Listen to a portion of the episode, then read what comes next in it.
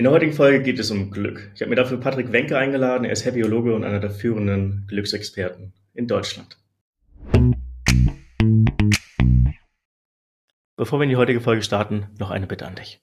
In den letzten 90 Tagen haben über 30.000 Menschen unseren Podcast gehört. Ja, das freut mich persönlich sehr, aber leider haben über 90 Prozent von euch unseren Podcast noch nicht abonniert. Daher meine Bitte an dich, abonniere bitte unseren Podcast, wenn dir die heutige Folge gefällt. Das hilft uns mehr, als du dir vorstellen kannst. Vielen Dank und jetzt geht's los mit der heutigen Folge. Hallo Patrick, schön, dass du da bist. Hallo Kevin, schön, dass du äh, hier mit mir den Zoom machst. Patrick, was macht ein Happyologe? Frage, die habe ich mir damals schon gestellt. Magst du mir also sie heute Happy, mal beantworten? Ein Happyologe ist jetzt kein Mensch, der sieben Tage rund um die Uhr 24 Stunden happy ist, sondern ein Happyologe oder auch eine Happyologin äh, macht das Beste aus einer Situation. Ich habe immer das so definiert, es ist, wie es ist, aber es wird, was du daraus machst. Und es gibt ähm, im Leben Höhen und Tiefen. Und die Frage ist, wie man mit den Tiefen umgeht. Mit den Höhen kommen wir alle sehr gut klar, aber die Tiefen, ähm, da sind wir gefragt, äh, Happyologe und Happyologin unseres eigenen Lebens zu sein. Ich warst du nicht immer Experte äh, für das Thema Glück? Du arbeitest ja schon seit über 30 Jahren im Direktvertrieb? Ich bin seit äh, 32 Jahren im Direktvertrieb und das hat, ist ein Job, der mit vielen Menschen zu tun hat. Ich mag Menschen. Ne? Mhm. Und äh, das Thema Glück kam erst in der Pandemie. Wir hatten im Jahr 2020 ja diese, du kennst dich dran erinnern, mhm. äh, diese komische Pandemie. Da war und äh, wir hatten damit, wir hatten damit ein äh, Arbeitsverbot, weil wir arbeiten ja mit, direkt mit dem Kunden zusammen und wir durften nichts machen. Und äh, am ersten Tag habe ich Keller aufgeräumt, am zweiten Tag nochmal das Lager aufgeräumt, aber irgendwann wird's äh, langweilig. Und dann habe ich äh, meine Seele aufgeräumt, indem ich einfach ein Thema, was ich 2015 hatte, nämlich einen Schlaganfall, verarbeiten wollte. Und ich wollte eigentlich ein Buch schreiben über Schlaganfall. Und äh, das ist kein schönes Thema und mhm. wäre auch kein schönes Buch gewesen. Und dann habe ich überlegt, naja, ich hatte bei meinem Schlaganfall sehr viel Glück, weil ähm, ich komplett wieder, ähm, wieder so bin, wie ich vorher war. Und dann habe ich bei Google das Wort Glück eingegeben, Kevin, und dann kommen 3.422.316 Einträge. Aber auf der ersten Seite war ein Wikipedia-Eintrag von Professor Dr. Alfred Bellebaum. Und das ist der Pionier der deutschen Glücksforschung, sehr bekannt. Und äh, na, dann bin ich über die Wikipedia-Seite, über die normale Webseite, dann war eine Handynummer drin, dann habe ich angerufen und dann haben wir uns getroffen. Und dann war das äh, eine Liebe auf den ersten Blick. Ein 89-jähriger Glücksprofessor, der über 30 Jahre an Glück geforscht hat und ich der Zeit hatte und äh, neugierig über das Thema Glück war. Und dann haben wir uns ein ganzes Jahr lang immer wieder sporadisch getroffen und dann war klar, das ist mein Thema. Was hast du von ihm gelernt? Also Glücksforschung ist für viele, glaube ich, jetzt, die hier zuhören, so ein bisschen noch ein schwammiger Begriff. Weil was ist Glück? Was kann man da erforschen? Was kann man da herausfinden? Wie kann man da wissenschaftlich ja, also, angehen? Was waren so die, die Themenfelder, die ihr euch da angeguckt habt oder von denen du Also das Wichtigste, das Wichtigste, Kevin, ist, ähm, Dr. Professor Dr. Bellebaum, wie gesagt, 89 Jahre, ist komplett wissenschaftlich an die Sache angegangen. Also nicht mhm. esoterisch, sondern wirklich wissenschaftlich. Es gab ganz viele Studien, ganz viele Befragungen von Menschen. Er hat das auch im Business-Kontext gemacht, so nach dem Motto, Happy Mitarbeiter, Happy Company. Ne? Also mhm. wie, wie, wie kann ein Mitarbeiter glücklich sein? Also wie kann ein Unternehmen dafür sorgen, dass ein Mitarbeiter glücklich sein kann? Äh, und das geht nicht mit einem Obstkorb, das schon mal vorweg, sondern es geht um Wertschätzung, respektvoller Umgang mit den Menschen. Und das sind so einige von den Themenbereichen. Und Glück ist für jeden individuell. Also wenn du mich jetzt fragen würdest, dann würde ich sagen, morgens um sieben in den Sonnenaufgang laufen, das macht mich glücklich. Ich kenne ganz viele Freunde von mir, die sagen, lass mal zwei Stunden länger liegen bleiben, das ist richtig geil. Mhm. Ähm, also Glück ist ganz individuell. Und deswegen kam auch nachher die Idee von der Definition von Glück, weil jeder, jeder fragt immer so, Patrick, jetzt sag doch mal, was ist Glück? Wie kannst du es definieren? Und ich habe dann überlegt, wie kann man es denn allgemein definieren, dass jeder sich damit abgeholt fühlt? Und dann habe ich lange echt überlegt und meine Definition von Glück ist, Glück ist das Sammeln von deinen persönlichen Glücksmomenten, die in der Summe das große Glück ausmachen. Also definiere erstmal, was macht dich glücklich und diese Glücksmomente musst du sammeln. Und deswegen habe ich auch diese App damals entwickelt, dass man nämlich glaubt, mit dieser Glücks-App, Glück to Go, äh, sich diese Glücksmomente festhalten kann und immer dann wieder zurückrufen kann, wenn man es braucht, nämlich vielleicht in, in, in, den Tiefen des Lebens. Ne? Dann kann man sie nochmal zurückholen und dann kommt alles, was man sich wissenschaftlich vorstellt, Dopamin, Serotonin, Oxytocin. Und tatsächlich habe ich damit die Möglichkeit, Glück to go jederzeit, wenn ich es brauche, wieder zurückzuholen. Ich habe eine Frage, was die, was die Formulierung rund um Glück angeht. Mhm. Ist Glück etwas, was man besitzen kann oder ist Glück etwas, was man ist? Also habe ich Glück oder bin ich glücklich? Was ist die korrekte Formulierung aus deiner Perspektive? Also ich glaube, äh, wissen weiß ich es nicht, aber ich glaube, es ist, äh, dass man glücklich ist. Weil Glück kann man nicht besitzen. Also ich kann das insoweit erklären. Ich habe ja in meiner glücksprivaten Studie einmal mhm. den Professor Dr. Bellebaum kennengelernt. Ich habe übrigens seine ganzen Auswertungen äh, bekommen. Er hat damals zu mir gesagt, du Patrick, ich bin 89, ich mache damit nichts. Hier hast du meine ganzen wissenschaftlichen Auswertungen. Das war wirklich, ich wollte es erstmal gar nicht annehmen. Ich dachte, was, mhm. nein, das, das kann ich nicht annehmen, Professor. Und er sagte, bitte nimm das. Ich bin mir sicher, das ist bei dir in guten Händen. Das hat er noch gesagt.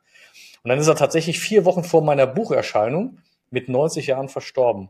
Und mhm. vielleicht mhm. wohl wissend, dass er wusste, sein, sein Wissen geht weiter. Das war der eine Aspekt.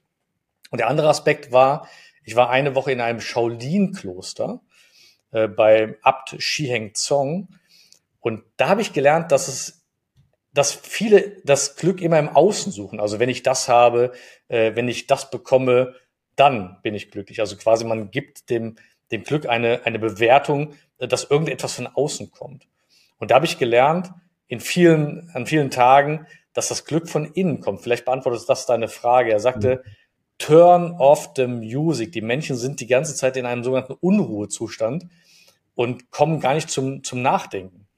Und du brauchst, um glücklich zu sein, brauchst du Zeit für dich, um nachzudenken, was macht dich eigentlich glücklich und was nicht. Und äh, vielleicht das zum Abschluss. Ich habe so eine Karte gemacht. Wenn es dich glücklich macht, dann mach es. Und was dich nicht glücklich macht, das kann weg. Und diese zwei Fragen, diese zwei Fragen soll man sich regelmäßig beantworten.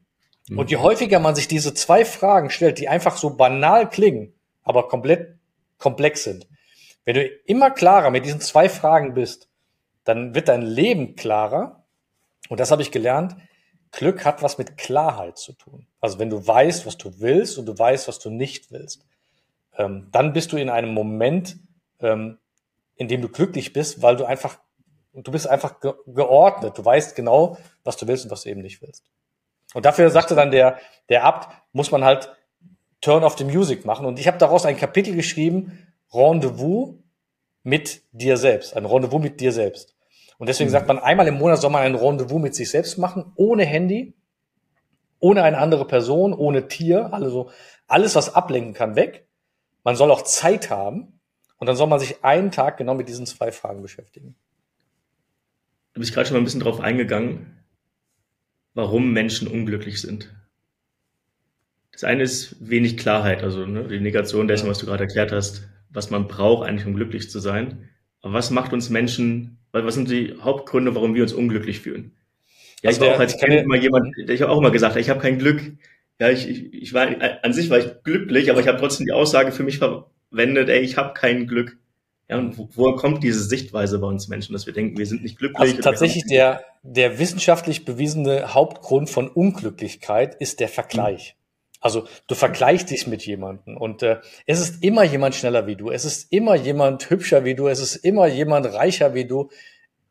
Also wenn du dich auf diesen Vergleich einlässt, äh, dann wirst du meistens äh, verlieren. Und das musst du nicht. Also du musst dich nicht mit niemandem vergleichen. Das ist das Erste. Das Zweite ist, das war das Schöne, der Professor, das war so ein richtiger Glücksprofessor, wie man sich den vorstellt. Der war in so einem alten Sessel. Jeder Satz hatte eine gewisse äh, Schwere und eine Leichtigkeit in sich. Also das war wirklich, ich hätte ihm tagelang zuhören können. Und an einem Stelle sagte er mal, das größte Glück ist im Unglück versteckt, aber dort suchen die wenigsten. Und tatsächlich, es gibt in der Wissenschaft einen, einen Begriff darüber, der nennt sich Serendipitätseffekt, der wissenschaftlich bewiesen hat, im geschäftlichen Kontext, dass zum Beispiel eine vermeintliche Niederlage eines Unternehmens oder einer Person zeitlich betrachtet nach hinten, also ein paar Jahre später, vielleicht sogar eine glückliche Fügung war. Und äh, das verstehst du natürlich erst, wenn du ein paar Jahre weitergegangen bist. Und deswegen ist einer meiner Lieblingssprüche, das Leben wird vorwärts gelebt, aber rückwärts verstanden. Deswegen, wenn du mal ein Problem hast, ähm, dann, dann mach nicht ein großes Problem draus, sondern es gibt drei Fragen, wie du aus jedem Problem relativ schnell rauskommst. Äh, die erste Frage, die du dir stellst, ist, äh, ist das Problem, was ich jetzt gerade habe, in fünf Jahren noch relevant? Und ähm, gefühlt sind dann 93 Prozent der Probleme weg. Also wenn du diese Frage stellst. Mhm. Die zweite Frage ist, warum passiert es gerade jetzt? Also die Zeitfrage. Und die meisten machen den Fehler, die stellen sich die Frage, hey, wieso passiert mir das schon wieder? Ja? Und gehen quasi mhm. auf sich. Falsche Frage. Die Frage lautet, warum passiert es gerade jetzt? Also eine neutrale Zeitfrage. Und die dritte Frage ist, wo ist das versteckte Glück in diesem Problem? Und dann bist du quasi lösungsorientiert und du bist quasi kein Opfer deines Lebens, sondern du bist quasi Schöpfer deines Lebens und gehst quasi ja ganz anders an jedes Problem ran und dann findest du auch Lösungen. Wer sucht, der findet. Klingt total logisch. Das ist man ja oft, wenn man unglücklich ist in einer emotionalen Situation, in der man nicht gerade so reflektiert denkt, wie du es gerade beschrieben hast. Gelingt genau, es dir jedes Mal, halt wenn dir etwas hm. widerfährt, dich an diese Methode zu halten? Also deswegen ist es wichtig, Kevin, tatsächlich äh, diese drei Fragen zu beherrschen, weil sie, sie lösen fast jedes Problem. Und das ist relativ einfach. Also ich sag mal, es sind ja nur drei Fragen, die kannst du ja aufschreiben auf der Karte. Und wenn du dann in einem nicht so guten Zustand bist, naja, die Karte weißt du noch, wo die liegt, und dann gehst du die drei Fragen kurz durch.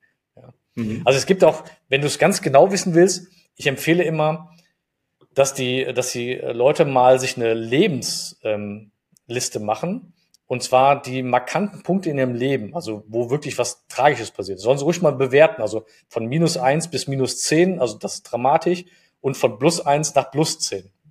Und dann findet man Punkte, wo etwas total Negatives passiert ist. Also zum Beispiel jetzt, was weiß ich, eine Trennung von einer Freundin. Und ähm, dann machst du, dann markierst du das und dann siehst du irgendwann, wenn du das Zeitrad weitergehst, ähm, du hast dann sechs Jahre später jemand anders kennengelernt und die, bist total glücklich mit der Partnerin.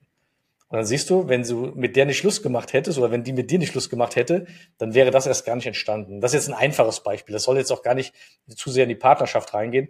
Aber es gibt Dinge, wo auch im geschäftlichen Bereich etwas passiert, wo du im Nachhinein denkst, ach guck mal, wenn das nicht passiert wäre, hätte ich diese Chance gar nicht gehabt. Mhm. Und immer wenn eine Tür zugeht, geht, geht auch andere wieder auf gehen andere wieder auf. Mhm. Und das beste Beispiel bin tatsächlich in dem Falle ich. 2015, am 2.2.2015 ein Schlaganfall. Also aus dem Nichts mit 45 Jahren, linksseitig gelebt, da war Ende Gelände. Ähm, da hätte ich auch keinen Happyologen mal kurz einschalten können. Da war wirklich, da war äh, Überlebungskampf. Mhm.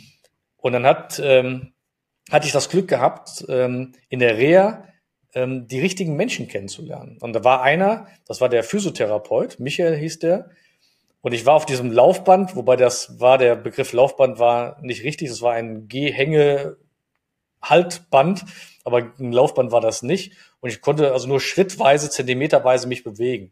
Und da habe ich dem Michael damals, das ist bei mir im Gehirn eingebrannt, voller Schmerz und voller, voller Angst gesagt, Michael, ich habe Angst, dass ich nie wieder so werde, wie ich vorher war.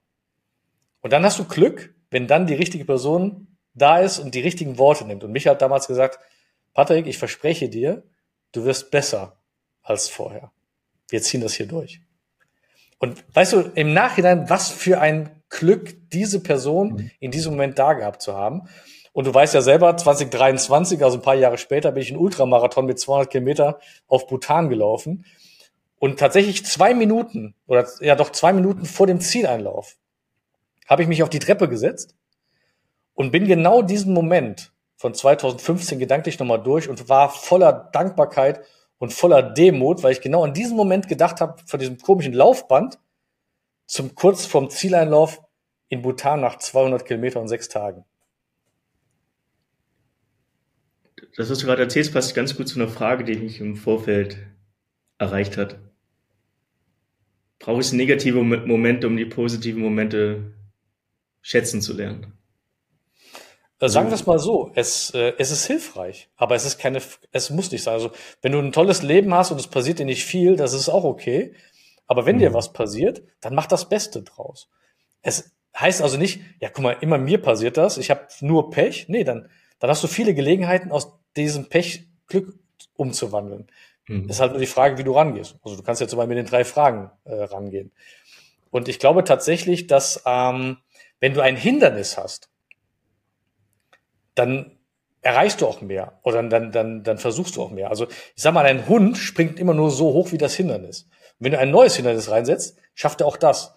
Und das sind diese Probleme, die uns, die uns äh, immer wieder entgegenkommen. Und die musst du halt meistern. Und ein Problem ist nichts anderes wie eine Herausforderung. Um es mal in meinen Worten zusammenzufassen, ist es ja am Ende immer eine Frage der Haltung. Der Haltung der Dinge, Dinge gegenüber, die dir passieren, die dich entweder glücklich stimmen oder unglücklich. Also Glück, Weil, Glück ist ja ganz. Das Leben passiert, da können wir nichts gegen ändern, aber wie wir damit umgehen, ist letztendlich der entscheidende Faktor für Glück oder auch für Unglück. Also, mein Buch heißt ja Glück ist kein Zufall, sondern deine bewusste Entscheidung. Ja, also Rendezvous mhm. mit deinem Glück. Und äh, im Endeffekt ist es und bleibt es deine Entscheidung. Also egal was dir passiert, du entscheidest, wie es weitergeht. Also du kannst jetzt quasi dich in die Ecke hauen und sagen, alles ist doof, alles ist blöd, dann wird es nicht besser. Ähm, dass du mal einen Tag trauerst oder dass du einen Tag mal wirklich mal geknickt bist, das ist vollkommen in Ordnung. Auch ein zweiter Tag ist vollkommen in Ordnung. Aber ab dem dritten Tag sollte man überlegen, was ist jetzt die Strategie, um da rauszukommen. Und auch das klingt immer so einfach und glaub mir, das ist es nicht, das weißt du selber. Ähm, aber nichts zu machen ist keine Option. Also nichts zu machen und sich damit äh, zu begnügen, dass man immer nur Pech hat, das macht keinen Sinn. Das macht überhaupt keinen Sinn. Wie hilft dir diese Sichtweise in deinem täglichen Job als Vertriebler? Na gut, ich sag mal, im, im Vertrieb, ähm, du kennst ja die ganzen Statistiken, da sagt man, man bekommt statistisch gesehen, egal was du machst im Vertrieb, mehr Neins als Ja's, aber die Ja's werden halt gut bezahlt. Und so ist es halt eine Quote. Und äh, beim Glück ist es genauso. Im Endeffekt hast du, hast du eine Quote, ja, es kommen negative Dinge rein, aber du musst halt diese halt umwandeln und das ist halt einfach eine Quote. Unterm Strich, deswegen habe ich auch diese Glücks-App entwickelt, weil der Mensch erinnert sich immer an die negativen Dinge mehr als an die positiven. Ähm, das ist auch der Evolution geschuldet und letztendlich ist es auch gut so, dass wir, dass wir uns halt dran erinnern, dass die heiße Herdplatte heiß ist und dass man sich daran verbrannt hat. Das ist deswegen gespeichert, dass man nicht nochmal auf diese heiße Herdplatte fasst. Aber andersrum war doch der, das Kochrezept, was wir damit gemacht haben und das, der schöne Abend, der war doch auch schön. Und der hat es doch auch verdient, gespeichert zu werden, damit ich dann einen Gegenpol habe zu der heißen Herdplatte. Und deswegen war auch die Erfindung der, der Glücks-App, dass ich meinem Gehirn mit der Glücks-App auch die Möglichkeit gebe, positive Dinge festzuhalten und ich will nicht sagen, mein Gehirn auszutricksen, aber ich sag mal, meinem Gehirn einen Gegenpol zu diesen ganzen fest verankerten negativen Dingen zu speichern. Und damit habe ich einfach schon mal eine Möglichkeit. Also ich habe das letzte Mal wieder erlebt. Ich habe jetzt, glaube ich, 240 ähm, Glücksmomente in meiner App. Mhm. Und die habe ich dann, die sind gespeichert nach Wertung eins bis zehn. Also eins ist äh, schön, zehn ist der sogenannte Glückseligkeitsmoment, deswegen Vorsicht. Davon, glaube ich, hat man nur 20 Stück in seinem Leben, so ein richtiger Glückseligkeitsmoment. Und tatsächlich sind in der Bhutan-Reise zwei Glückseligkeitsmomente dazugekommen. Das eine war logischerweise der Zieleinlauf. Das war ein Glückseligkeitsmoment, weil der ganze Ballast runtergefallen ist. Aber es war auch ein Glückseligkeitsmoment, in Bhutan den Glücksminister kennenzulernen. Und zu sehen, dass es ein Land gibt, was seit 2006 in der Verfassung drinstehen hat, das Bruttonationalglück. Das heißt, ein Land, was sich darum kümmert, dass seine Einwohner glücklich sind. Und natürlich ist ein Bruttosozialprodukt auch wichtig, ist doch klar. Aber das Bruttonationalglück, ich will nicht sagen, ist wichtiger, aber ist mindestens genauso wichtig. Und dass ein Land genau das zum, zum Ziel nimmt, ist unfassbar. Und wenn du den Glücksminister hättest reden hören, mit welcher Leidenschaft er davon erzählt und mit welcher Hingabe sie jedes Jahr Befragungen machen und immer wieder auf die, auf die Bevölkerung hören und versuchen es es äh, zu schaffen, dass die Leute glücklicher sind. Das hat überhaupt nichts mit Geld zu tun. Und äh, einer der, der Hauptfaktoren, warum die Bhutanesen so glücklich sind, ist die, die Verbindung zwischen Mensch, Natur und Tieren. Das ist eine Einheit. Also ich habe das erlebt, da sind ganz viele Hunde, streunende Hunde auf der Straße. Äh, da ist aber keiner, kein Mensch, der die wegjagt oder sowas. Das ist komplett eine Einheit. Dann geben die dem mal Futter, also die Menschen geben denen mal Futter. Da ist niemand gestört. Oder ich hab, bin ja diesen 200 Kilometer Lauf gelaufen. Mhm. Ich habe das, ich habe gedacht, ist das hier richtig? Was weiß ich, bei Kilometer 135 waren da wilde Pferde auf der Straße. Ähm, dann ganz viele wilde Tiere, die da einfach rumstehen, die aber in, der, in, der, in, der, in dieser ganzen Situation integriert sind. Das ist total faszinierend. Der hat übrigens auch kein Generationsproblem, weil alle Generationen sind zusammen. Also, das heißt, sie sagen zum Beispiel, dass jede Generation etwas hat. Die junge Generation, die Mutigkeit, die mittlere Generation, die Erfahrung oder die, die, die Tatkraft und die ältere Generation äh, die Erfahrung. Und jede Generation kann voneinander profitieren. Und deswegen, da sind so viele Generationen alle immer in einem Haus. Das ist für die das Größte. Wie ist es dazu gekommen, dass du in Bhutan einen Lauf gemacht hast? Wenn du doch vor ein paar Jahren äh, ja, Schwierigkeiten damit hattest, einen Schritt nach dem anderen zu machen. Ja, gut, ich bin ja, also ich, ich konnte Ende 2015 wieder normal laufen äh, und bin ab dann aus Gründen der Dankbarkeit ab 2016 jedes Jahr ungefähr 1000 Kilometer gelaufen. Also man nennt das Gelegenheitsläufer, ne? Also es ist mhm. jetzt kein Ultramarathonläufer. Und äh, von neun Monaten war ich auf einer äh, Benefizveranstaltung, das hieß damals Mutige Kinder, eingeladen. Und ich saß, ähm, also ich war auch ein, einer der, der Sponsoren und ich saß am Nebentisch von äh, Rainer Kallmund und Joey Kelly und dann noch ein paar andere super richtige Läufer. Und da war unter anderem Sascha Kramm. Sascha Kramm ist einer der bekanntesten äh, Ultramarathonläufer. Und der erzählte in seinem Nebensatz, dass er in neun Monaten nach Bhutan läuft. Und das wäre halt äh, seine letzte Challenge für dieses Jahr. Also für nächstes Jahr. Und dann sage ich, Mensch, Bhutan, du weißt, das ist das äh, glücklichste Land äh, der Welt. Ähm, ich bin Happyologe. Brauchst du jemanden, der deinen Koffer trägt? Ich will da mit, ne? Dann sagt er, nee, das, äh, das nicht, aber du kannst ja mal den Veranstalter anrufen. Und Kevin, zu dem Zeitpunkt wusste ich noch gar nicht, ähm, wie viel das war. Also dann sagte ich, äh, äh, Ultramarathon, ist das jetzt Marathon, was ist das, ne? Da sagt er, naja, das sind schon mehrere Marathons, ne? Ich sage, okay, wie viel denn? Zwei? Nee, sagt er fünf. Ich sage, wie fünf? Er sagt, das sind 200 Kilometer auf 3600 Höhe in sechs Etappen. Er sagt, Alter, ich bin raus. Und dann sagte er, dass der Glücksminister aber auch die äh, Siegerurkunden übergibt. Und dann habe ich gesagt, uh, uh, jetzt ist das Warum sehr groß. Und wenn das Warum sehr groß ist, Kevin, dann ist immer das Wie irgendwie erträglich. Und dann habe ich zu ihm gesagt, pass auf, Sascha, mal rein theoretisch. Das ist doch keine Zusage, aber rein theoretisch. Ich hätte jetzt neun Monate Zeit und ich würde jetzt üben. Könnte ich es schaffen? Und dann hat er gesagt, ja, dann musst du aber echt üben, aber ruf zuerst den Veranstalter an dann habe ich den Veranstalter angerufen und dann sagte der Veranstalter zu mir, tja, Herr Wenke, da kommst du ein bisschen zu spät. Ne? Wir haben 56 Teilnehmer, das Feld ist besetzt. Und dann habe ich gesagt, ähm, ich bin aber Happyologe und ich möchte unbedingt in dieses Land. Hat er sich kaputt gelacht. Dann hat er gesagt, einen Happyologen nehme ich noch mit. Deswegen waren es 26 Ultramarathonläufer und ein Happyologe. Und ähm, ganz am Ende der, ähm, also der, bei der Siegerehrung hat er auch gesagt, die Wetten standen echt gegen mich. Also 90 Prozent haben gesagt, das schafft er niemals. Der wird nach der zweiten, dritten Etappe wird er, wird er abbrechen.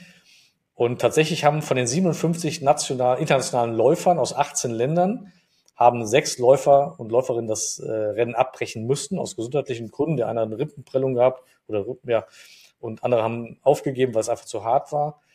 Und ich bin durch als 49.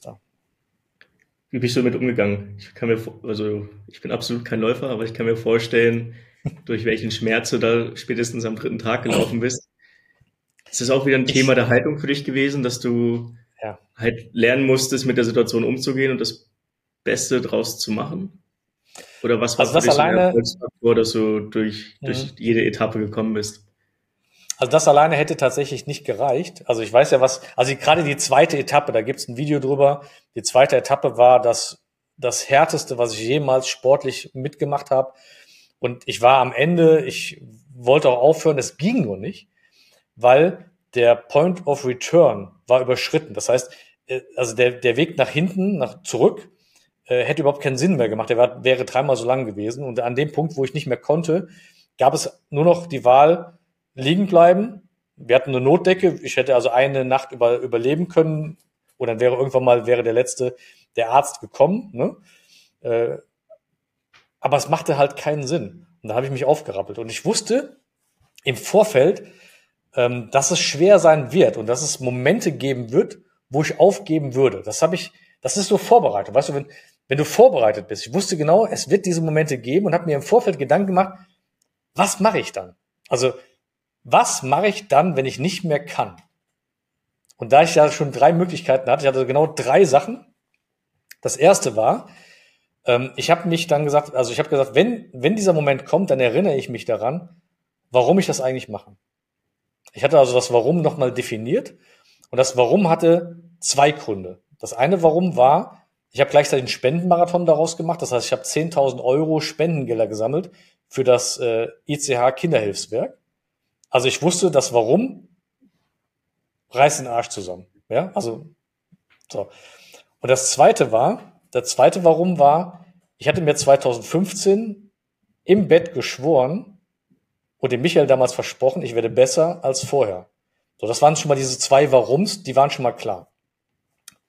Das zweite, der zweite Aspekt war, oder die zweite Idee war, ich hatte vor ungefähr neun Wochen ein Seminar von, ähm, von Jacqueline Fritz. Und Jacqueline Fritz ist eine einbeinige Bergsteigerin. Und sie hat einen Vortrag gehalten, der mich emotional komplett gepackt hat. Sie ist also quasi einbeinigen Berg hoch. Der Hund war so dressiert, dass er quasi die Prothese immer nachgeschleppt hat. Es waren unfassbare Videos, als sie dann den Berg erklommen hat und habe nur gedacht, okay, wenn du auf den Punkt kommst, dass du nicht mehr kannst, dann erinnere dich daran, dass du zwei Beine hast und dass eine Einbeinige dir gezeigt hat, wie das funktioniert. Das war meine zweite Idee. Mhm. Die dritte Idee war, ich habe mal ein Video gesehen vom Christian Bischoff. Der hat irgendwann mal gesagt, wenn die Leute wieder sagen, dass du was nicht kannst oder sagen, du bist nicht gut genug dafür, dann musst du auch einfach mal sagen, what the fuck, leck mich am Arsch, ich mach's trotzdem. Das hat er sehr emotional gesagt. Und dieses Video ist eines meiner Lieblingsvideos.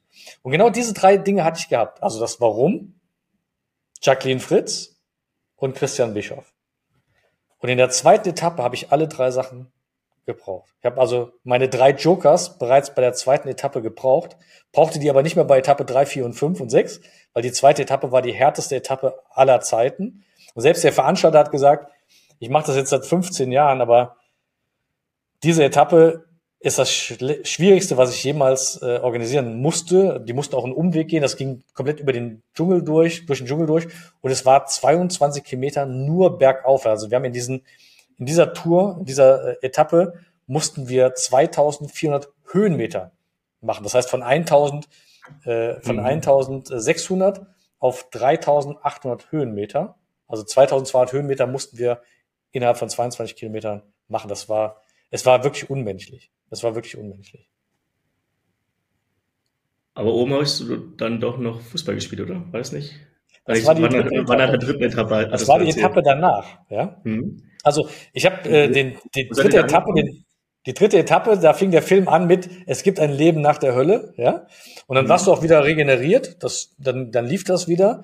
Und ich habe mich tatsächlich abends auf das Fußballspiel gefreut. Und äh, das Fußballspiel sollte um 17 Uhr sein und ich bin um 16.20 Uhr ins äh, Ziel reingekommen, nach äh, neun Stunden und 31 Minuten. Und das heißt, ich hatte quasi 40 Minuten Zeit, mich umzuziehen, irgendwie noch frisch zu machen und dann quasi mich mental auf das Fußballspiel äh, vorzubereiten. Aber das ging halt. Ne? Das war also ein Fußballspiel auf, überleg mal, Kevin, ein Fußballspiel auf 3600 Höhenmeter. Äh, direkt am Himalaya mit, äh, also mit Läufern gegen, gegen Mönche und die Läufer haben schon zu dem Zeitpunkt 94 Kilometer hinter sich gehabt und haben noch 106 vor sich und alle haben mitgespielt. Alle haben mitgespielt, weil sie gesagt haben, den Mönchen haben wir das versprochen. Und die haben vier Jahre drauf, auf diesen Moment gewartet, dass da Läufer kommen, die mit ihnen Fußball spielen. Und die Gesichter der Mönche waren einfach, das war göttlich. Wenn du jetzt so zurückblickst auf die Reise in Bhutan, Was sind so die drei Kernerkenntnisse, die du mitgenommen hast? Was hast du gelernt von dem Event? Also ich habe tatsächlich viel über mich gelernt, äh, Kevin. Jetzt äh, musste ich 54 Jahre alt werden, um noch echt viel über mich zu lernen. Aber ich habe tatsächlich ein Rendezvous mit mir selbst gemacht. Und es war nicht nur ein Tag, sondern sechs Tage. Ich bin also 90 Prozent von der gesamten Strecke bin ich alleine gelaufen. Also man startet mit der, mit der Mannschaft, dann verteilt sich das ein bisschen. Viele sind alleine gelaufen, ein paar sind in Gruppen gelaufen. Ich bin 90 Prozent alleine gelaufen. Und habe quasi mich tatsächlich ich habe ein Rendezvous mit mir selbst gemacht und habe wirklich äh, mir die gleichen Fragen gestellt. Ne? Was macht dich glücklich? Was, was kann weg? Und ähm, ich habe über mich gelernt, dass die Grenzen deines Körpers, die du in deinem Kopf hast, ähm, bei weitem nicht die Grenzen sind, äh, zu dem der Körper in der Lage ist. Und ähm, zweite Etappe, wo ich Ende, zu Ende war, dann war für mich klar, das hier ist 100 Prozent, es geht nicht mehr. Und dann habe ich aber nochmal 95 Prozent draufgelegt. Ich habe 95 Prozent draufgelegt, wo ich dachte, eigentlich ist es das Ende. Weil ich hatte ja noch zu dem Zeitpunkt, wo ich gedacht habe, es war das Ende, musste ich noch zwölf Kilometer hoch. Also das war gerade mal die Halbzeit. Und äh, wenn du es dann geschafft hast, dann merkst du auf einmal, der Kopf ist stärker als der Körper. Und der Kopf, das Mindset, wie es immer so schön heißt, ist der entscheidende Faktor. Deswegen war ich so froh, dass ich im Vorfeld mir diese drei Gedanken gemacht habe, was mache ich, wenn dieser Moment kommt. Und es gibt mhm. in meinem Video gibt es tatsächlich, und ich weiß ja, es war ja genau dieses Gefühl, ich habe mich einfach hinsetzen, hingesetzt, also ich bin zusammengesackt und habe jetzt überlegt, was machst du denn jetzt? Und dann bin ich diese drei Fragen durchgegangen oder diese drei, drei äh, Erkenntnisse durchgegangen. Und dann habe ich einen, einen Keks, so eine Energieriegel gegessen. Und du siehst ganz genau den, den, den Gesichtsausdruck, als ich diesen Keks esse, der war, das war Entschlossenheit. Das war absolute Entschlossenheit, weil ich genau diese drei Punkte für mich durchgegangen bin. Ich bin aufgestanden normalerweise sagt man, wenn du im Sport dich hinsetzt, dann ist es dreimal so schwer, wieder aufzustehen. Und äh, man sollte sich auch nicht hinsetzen, weil dann kommen sie alle. Dann kommen die Mücken, die Moskitos, dann kommen die Blutegel, das kommt, das kommt halt alles da im Dschungel. Mir war das egal. Ich habe da fünf Minuten gesessen, alle Tiere kamen, es war mir echt wurscht. Ich habe den Keks gegessen, bin aufgestanden und losmarschiert. Und da war für mich klar, Okay, das hast du heute gelernt. Es gibt keine Grenzen. Lass uns mal wieder zurück in den deutschen Alltag gehen. Bitte? Lass uns mal wieder zurück in den deutschen Alltag gehen. Ess, ess Kekse. ess Kekse. Was macht ein Herbiologe beruflich? Wie sieht dein Alltag aus? Bist du immer noch vertrieblich aktiv oder? Ja, ja, klar. Also ich habe ich hab als Herbiologe und hilfst Menschen dabei glücklicher zu sein. Nein, nein. Also wie, kann, ich hab, kann ich das vorstellen? Ich habe 268 äh, Vertriebsmitarbeiter, äh, bin für Nordrhein-Westfalen zuständig für alle Seminare und Trainings äh, zum Thema äh, Vertrieb, Verkauf und auch äh, Mindset. Und das äh, werde ich auch äh, weiterhin machen.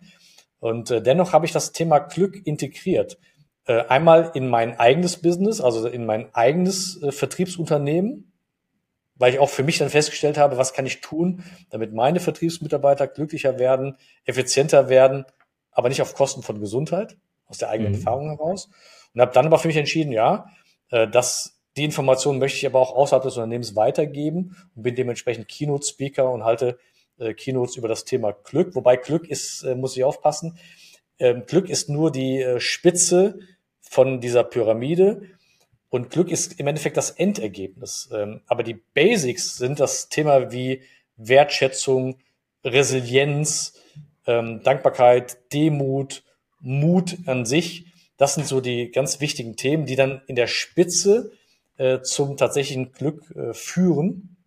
Und äh, das halt auf wissenschaftlicher Basis, dank Professor Dr. Bellebaum, dank dem Mönch Abchi Heng Zong, dank der Bhutan-Erlebnisse, die ich jetzt habe, ist das nochmal verstärkt und verinnerlicht worden und mit sehr praktischen Beispielen, ähm, die ich selbst nicht für möglich gehalten hätte. Hast du eine Vision, wohin du das Thema noch treiben möchtest? Ja. Oder bist hab, du mit der aktuellen Situation hab, äh, zufrieden, dass du halt in deinem Rahmen die Möglichkeit hast, immer wieder diese Impulse zu geben? Mhm. Oder hast du einen, hab, einen, Plan, wo du die Weltherrschaft äh, genau. Selber, der Plan ist immer die Weltherrschaft, ne? Mhm. Nein, Quatsch. Ähm, also ich bin angetreten, äh, die Welt zu verändern und äh, anfangen muss man mit sich selbst. Das mhm. ist immer schon so gewesen. Das habe ich vor vielen Jahren gemacht. 2015 war der Moment, ne, wo ich dann wirklich angefangen habe, mich zu verändern, mein Mindset nochmal zu verändern, Dinge anders zu sehen, ähm, äh, Verantwortung abzugeben, ähm, nicht hundertprozentig immer perfektionell zu, äh, Perfektionismus äh, zu haben, ähm, sich nicht zu vergleichen und dennoch trotzdem äh, mutig zu sein und trotzdem auch erfolgreich zu sein, trotzdem auch Grenzen kennenzulernen. Also eigentlich so alles in einem, in einem Kontext rein. Und äh, ich habe tatsächlich eine Vision und die geht mir schon seit seit drei Jahren eigentlich nicht, also seit zwei Jahren nicht aus dem Kopf. Und zwar, weißt du, die Menschen gehen immer komisch gelaunt ins Bett, haben schlechte Gedanken und wundern sich, warum das so ist. Ganz einfach, weil sie mit den letzten Gedanken der, der Nachrichtensendung äh, ins Bett gehen. Und das ist in der Regel nichts Gutes, wenn du Glück hast, das Wetter vielleicht. Und ich habe tatsächlich eine Vision, eine Idee. Ich möchte eine Art, ähm, also ich möchte eine Fernsehshow haben, so eine Art äh, Sandmännchen für Erwachsene. Also Sandmännchen für Erwachsene ist jetzt der Inbegriff für, äh, ich will nicht sagen gute Nachtgeschichten, aber positive Geschichten. Ähm, tolle Stories, wo du quasi mit guten Gedanken ins Bett gehst und dich voller Zuversicht und Freude auf morgen freust. Und so eine Sendung, die hätte ich gerne. Das ist so mein Wunsch irgendwann mal. Ich finde eine schöne Idee, weil was du gerade beschrieben hast, ein Grund, warum ich keine Nachrichten gucke, ja, ist halt, weil du nur negative Nachrichten bekommst. Wenn du mal Glück ja. hast, kriegst du vielleicht mal in der Tagesschau so eine Hund gerettet als, als Schlagzeile mit rein. Ja. Aber das war's. Du kriegst nur Negativität, weil die negativen Geschichten halt die sind, die mich zum Schauen bewegen. Aber das macht natürlich was mit uns als Zuschauer. Ja. Jetzt ist natürlich die Frage, wie kannst du ein Positivformat entwickeln, was Menschen trotzdem gucken wollen. Ja, wenn ja. sie noch nicht also verstanden das heißt ja haben, nicht, dass sie es bräuchten.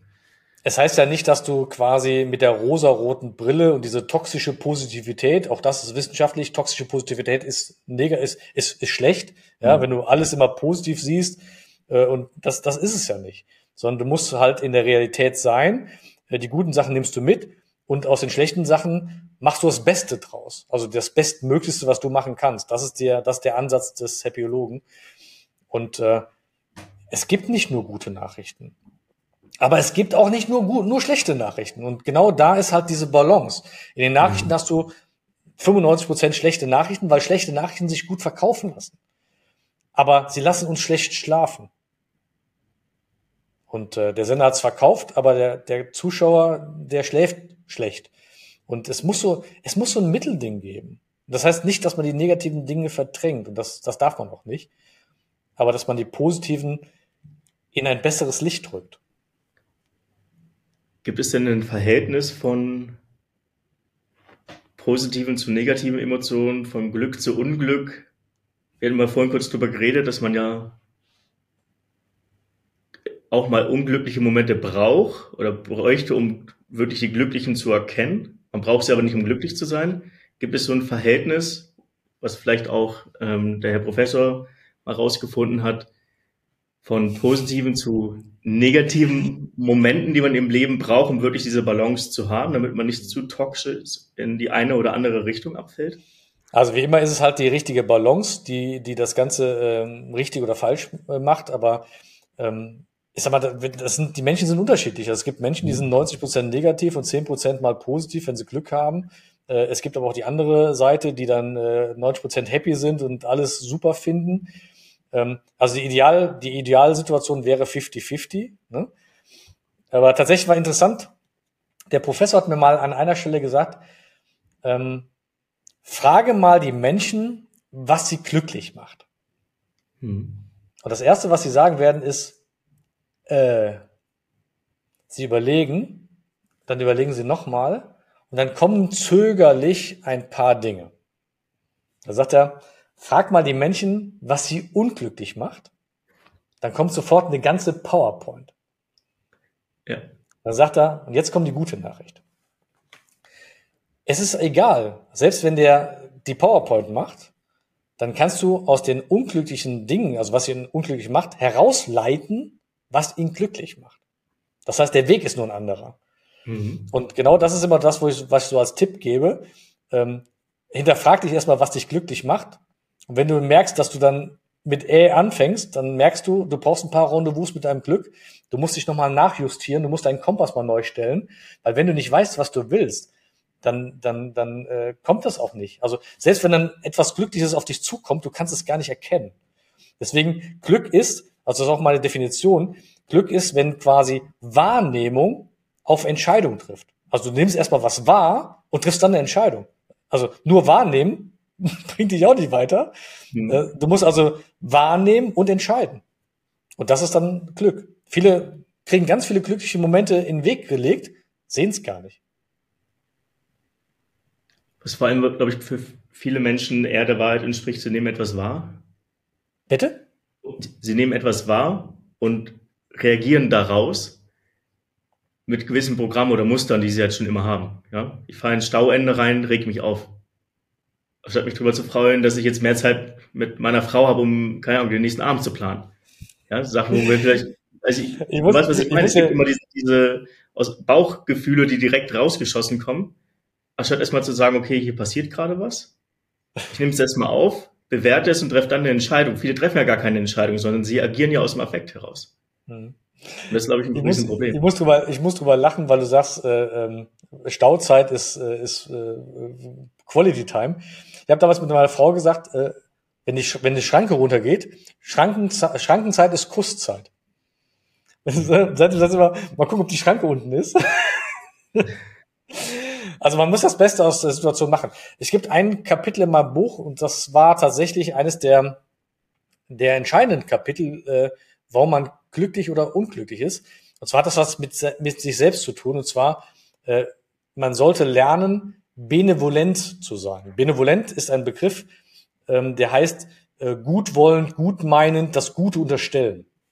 Und die meisten Menschen sind eben nicht benevolent. Sie unterstellen erstmal das Negative, sie gehen negativ in eine, in eine Situation rein und bewerten oder verurteilen, bevor sie die Gesamtsituation kennen. Also sie mhm. negativ erstmal das Ganze zu bewerten. Und es gibt ein schönes Beispiel. Du fährst mit dem Auto und dann kommt irgendeiner, ein Vollpfosten von links und holt dir die Vorfahrt. Du gehst voll in die Eisen und du ärgerst dich total über diesen Moment und du fluchst hinterher und machst noch Lichthupe und die andere Hupe auch noch und dein Tag ist gelaufen du fährst nach Hause, deine Frau sagt, hey Schatz, wie geht's dir? Ach, hör mir auf, ja? Und du bist noch in dieser, in dieser Adrenalinsituation. Mhm. Die Frau denkt, Mann, was ist mit dem los, ne? So, dann fragt das Kind die Mutter, Mama, wann gibt's was zu essen? Der macht ja selber was zu essen, weil die Mutter auch genervt ist. Und das Kind geht quasi ins Zimmer rein und tritt den Hund. Negative Kettenreaktion. Und wer ist mhm. schuld? Der Autofahrer. Natürlich nicht. Sondern ich bin selber schuld. Was passiert, wenn du die gleiche Situation hast? Also der Typ oder wer auch immer kommt von links, holt dir die Vorfahrt, du gehst voll in die Eisen, dann sagst du so, boah, da haben wir aber Glück gehabt. Das hätte auch anders ausgehen können. Der Typ im Auto vor mir wird einen Grund haben, warum der so schnell fährt. Vielleicht hat er auf dem Beifahrersitz eine schwangere Frau sitzen und die kämpfen gerade ums Leben. Ich wünsche euch beiden alles, alles Gute. Ob die Geschichte stimmt, Kevin, ist mir sowas von scheißegal. Aber mein Leben geht anders weiter. Und das ist benevolentes Denken. Und das mhm. muss man trainieren. Ich habe doch, ich ähm, habe letztens noch mal einen, einen sogenannten Kinderkongress äh, begleiten dürfen. Und da war, was können Eltern ihren Kindern mitgeben? Und da war mein Tipp, benevolentes Denken.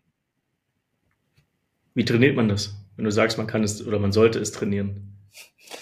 Äh, indem man sich ent selber entdeckt. Also wenn du merkst, dass du dich aufregst, dann ist das für dich das Warnsignal, wo du sagst, hinterfrag das nochmal, warum du dich gerade aufregst. Gibt es eine Alternative? Mhm. Und ähm, ja, und wenn, wenn zum Beispiel Eltern ähm, ihren Kindern solche Geschichten erzählen. Also es gibt noch eine Geschichte in meinem Leben. Ähm, ich war mit meiner Frau äh, essen. Das war eine Dachterrasse und die war auf der, ja, die war, man musste also außen musste man hochgehen, die Treppe. Und da waren noch, was weiß ich, sieben Plätze frei. Und wir saßen da und es war ein sehr tolles Restaurant. Und dann kommt ein etwas älterer Mann die Treppe hoch, schaut sich um, dreht sich um und klatscht zweimal in die Hände. So.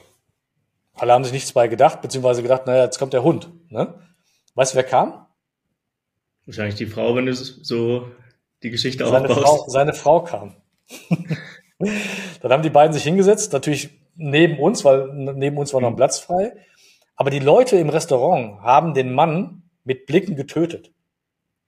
Also die fanden das unfassbar. Wie kann man der Frau gegenüber so sein und was auch immer, ja? Und alle waren richtig ange, angefasst, ja? Und auch die Kellnerin. Und dann kam die Kellnerin hin, sagt dann zuerst zur Frau, was möchten Sie trinken? Da sagt sie eine Apfelschorle. Dann hat sie den Mann unfreundlich gefragt und sie, ne? weil sie einfach keinen Bock mehr auf diesen Typen hatte. Und dann mhm. sagte der Mann, äh, man merkte, er hatte keine Stimme mehr. Und dann sagte seine Frau, mein Mann hätte gerne eine, ein Bier. Und dann war klar, wir haben uns dann mit den beiden unterhalten, dass Horst Kehlkopfkrebs hatte und hatte keine Stimme mehr. Und dann sagte er, wir haben uns damals geeinigt, weil meine Frau ist schlecht zu Fuß. Zweimal klatschen, ein Platz ist frei. Einmal klatschen, ein Platz wird gleich frei. Nicht klatschen, zurückkommen, kein Platz frei. Benevolentes Denken. Hm, schöne Geschichte. Live erlebt. Mit Blick auf die Zeit, ich frage meinen Gast gerne immer, welche drei Tipps er sich selbst geben würde, dem jüngeren Ich. Ja, über einen Tipp haben wir gerade schon gesprochen, ja, das Denken so ein bisschen zu verändern. Wenn du zurückblickst auf die vielleicht frühen, frühen Phasen in deiner Karriere, welche drei Tipps würdest du dir geben? Was würdest du anders machen? Also tatsächlich würde ich, tatsächlich würde ich äh, nicht viel anders machen. Vielleicht so Nuancen. Aber im mhm. Groben und Ganzen bin ich damit zufrieden. Ich bin einmal ähm, aufgewachsen mit äh, in einem Dorf in der Eifel. Ich habe tolle Eltern gehabt. Ähm, wir hatten zwar nicht viel Geld, aber wir hatten eine schöne Zeit und wir haben immer das Beste daraus gemacht. Und ähm, meine Mutter war der größte Optimist auf dieser Erde. Mein Vater war eher so pessimistisch veranlagt. Er sagt immer, ähm, Pessimisten sind Optimisten mit Erfahrung. Aber meine Mutter hat das alles, ich habe das alles von meiner Mutter dann übernommen. Und äh, was würde ich, also meinem jüngeren Ich würde ich sagen, sei noch mutiger. Sei noch mutiger, denn äh, treffe, treffe sofort immer Entscheidungen. Also zöger das nicht raus. Weil Entscheidungen, die du rauszögerst, ähm, erhöhen die Angst. Also mhm. wenn, du, wenn du eine Entscheidung rauszögerst, dann wächst die Angst. Und wenn du Entscheidungen schneller triffst, dann wächst der Mutmuskel auch für die Zukunft. Du wirst nie hundertprozentig richtige Entscheidungen treffen. Das weißt du sowieso erst im Nachhinein. Aber eine Nichtentscheidung heißt im Endeffekt, dass du alles so lassen willst, wie es ist. Und wenn du was verändern willst, dann ist das die schlechteste Entscheidung, die du treffen kannst, alles so zu lassen, wie es ist. Also treffe Entscheidungen äh, und sei mutiger. Das würde ich meinem jüngeren Ich nochmal als Tipp mitgeben. Und vielleicht noch eins. Ähm, ich habe letztens den Begriff gehört, YOLO. Das ist damals irgendwie ein Jugendwort gewesen, You Only Live Once. Hm. Und deswegen, ähm, wir haben nur ein Leben, wir haben kein zweites Leben im Kofferraum. Macht das Beste daraus, macht, macht eine schöne Zeit, aber auch mit einer Verantwortung, Umwelt und anderen Menschen gegenüber. Aber guck, dass es dir auch gut geht in so Sachen. Und tatsächlich in dem Wort Happyologe ist das Wort YOLO sogar integriert. Das war, das kannst du nicht ausdenken, das war reiner Zufall. Abschließend noch die Frage, woher kommt das, der Begriff Happyologe? Oh, das ist, das ist witzig. Ein holländischer Freund vor 16 Jahren, der immer Deutsch und Englisch vermischt hat, hat irgendwann mal gesagt, Patrick, du bist immer so gut gelaunt, du bist Happyologe. Und es war schon ein bisschen Alkohol im Spiel, ne? Mhm. Und dann haben wir beide darüber gelacht und dann war das Wort weg. Weil das Wort gibt's ja gar nicht, ein Fantasiewort. Das Wort war weg. Und als ich mein Buch rausgebracht habe, dann hat der, der Verlag, äh, Geschäftsführer vom Verlag angerufen und sagte, ja, Winkel, was sind Sie denn? Sind Sie Arzt? Ähm, da sage ich, nee. Und dann ist mir das, überleg mal, und dann ist mir das Wort eingefallen und dann habe ich gesagt, ich bin aber auch Happyologe. Da hat er sich kaputt gelacht, hat gesagt, haben Sie das schützen lassen? Und sagt, klar. habe sofort aufgelegt und habe quasi beim Markenamt mir das äh, schützen lassen als, äh, ja, als Wortmarke. Äh, und das habe ich jetzt als Happyologe schützen lassen, als Happyologin und gendergerecht sogar als Happyloges. Das heißt, äh, man weiß ja nie, was in der Zukunft passiert. Ich habe das erstmal jetzt äh, geschützt. Sehr, sehr cool. Dann, Patrick, vielen, vielen Dank für deine Zeit, für deine Einblicke in das Thema Glück. Ich war, bevor ich dich kennengelernt habe, immer so ein bisschen skeptisch dem Thema gegenüber. Glaube ich auch, weil ich nie jemanden kennengelernt habe, der auch diesen wissenschaftlichen Hintergrund ja, mit in die, die Denkweise reinbringt. Ich kenne das. Das ist die Philosophie, die, die man braucht, um ein glückliches Leben zu führen. Ja, unterschreibe ich direkt. Aber es ist oft immer sehr äh, esoterisch. Das hat man bei dir halt überhaupt nicht das Gefühl. Deswegen schätze ich die Nein. Gespräche mit dir auch immer sehr. Aber genau das, Kevin, ist das tatsächlich, ich muss da immer, ich will nicht sagen ankämpfen, mhm. ähm, aber ich muss immer dazu sagen, ich komme aus dem wissenschaftlichen Kontext. Und äh, dann, dann wird man äh, wahrgenommen und ernst genommen. Und tatsächlich ist es so. Also Glück ist tatsächlich eine Wissenschaft. Und äh, nicht umsonst gibt es auch in Bhutan gibt es ein GNH, das ist Global National Happiness House. Und da ist wirklich, das ist ein riesen Hochhaus mit äh, 180 Angestellten, die sich nur damit beschäftigen, mit Happiness. Würde sowas in Deutschland funktionieren? Definitiv. Also hundertprozentig. Dann würde ich mal sagen, lass die Fernsehsendung und lass uns ein Institut oder ein, ja. ein Bundesamt für Glück aufmachen. Kevin, was hältst du von beidem? Was hältst du von beidem? Das, das eine kann dem anderen auf jeden Fall folgen. Genau. Patrick, vielen, vielen Dank für deine Zeit. Vielen Dank für deine Zeit, Kevin. Alles, alles Gute.